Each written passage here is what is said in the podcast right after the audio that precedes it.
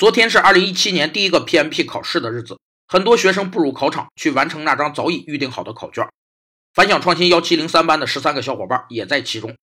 四个小时的考试并不轻松，大家从三个月前的小菜鸟到今天的自信从容，交了考卷，喜悦写在每个人的脸上。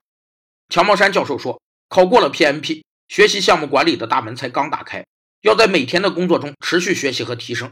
所以。”所有考过 PMP 的同学们还要坚持学习和交流，否则到手的知识也会慢慢流失殆尽。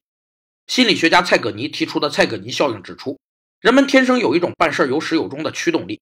人们会忘记已完成的工作，是因为完成的动机已经得到满足。如果工作尚未完成，这同一动机便使人对此留下深刻印象。人们在面对问题时会全神贯注，一旦问题解决了，就会松懈下来，所以会很快忘记。反响创新会继续提供学习和交流项目管理的机会，欢迎大家都参与进来。